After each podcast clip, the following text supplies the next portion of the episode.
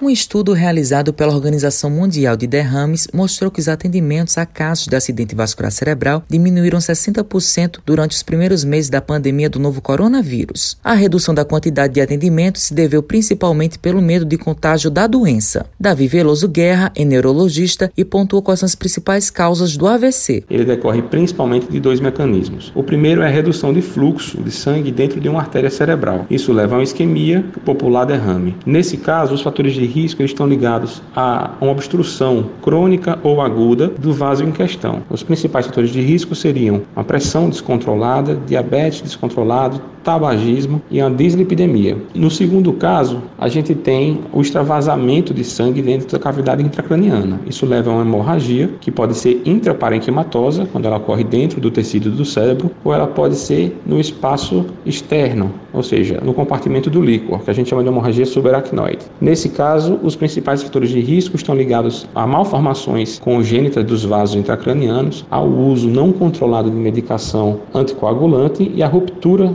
de alguns pequenos defeitos na parede do vaso que a gente chama de aneurismas. O médico destaca quais são as principais sequelas do AVC e qual alerta para a população. As sequelas do AVC, elas decorrem do território que foi afetado. Então, as mais comuns são as motoras, que é a fraqueza de um membro, de dois membros e da metade de um corpo, que é um quadro clássico, mas a gente pode ter também outras sequelas, por exemplo, um comprometimento do cerebelo, que afeta a coordenação motora, a gente pode ter comprometimento visual, a gente pode ter comprometimentos cognitivos, pode ter inclusive déficits e quadros de demências ligados a um, um evento cerebrovascular. O alerta para a população é que o AVC é uma doença grave e que pode trazer sérias consequências à saúde dos pacientes. Dessa forma, é preciso deixar claro que a prevenção é a melhor estratégia para evitar as consequências dessa doença. O especialista ainda fala quais são os cuidados que as pessoas devem ter. São aqueles que estão ligados aos fatores de risco do próprio AVC, principalmente levar um estilo de vida saudável, adotar uma dieta balanceada, adotar uma rotina com exercícios físicos e parar com o tabagismo. É um dos principais fatores de risco. Fora isso, aqueles pacientes que apresentem alguma doença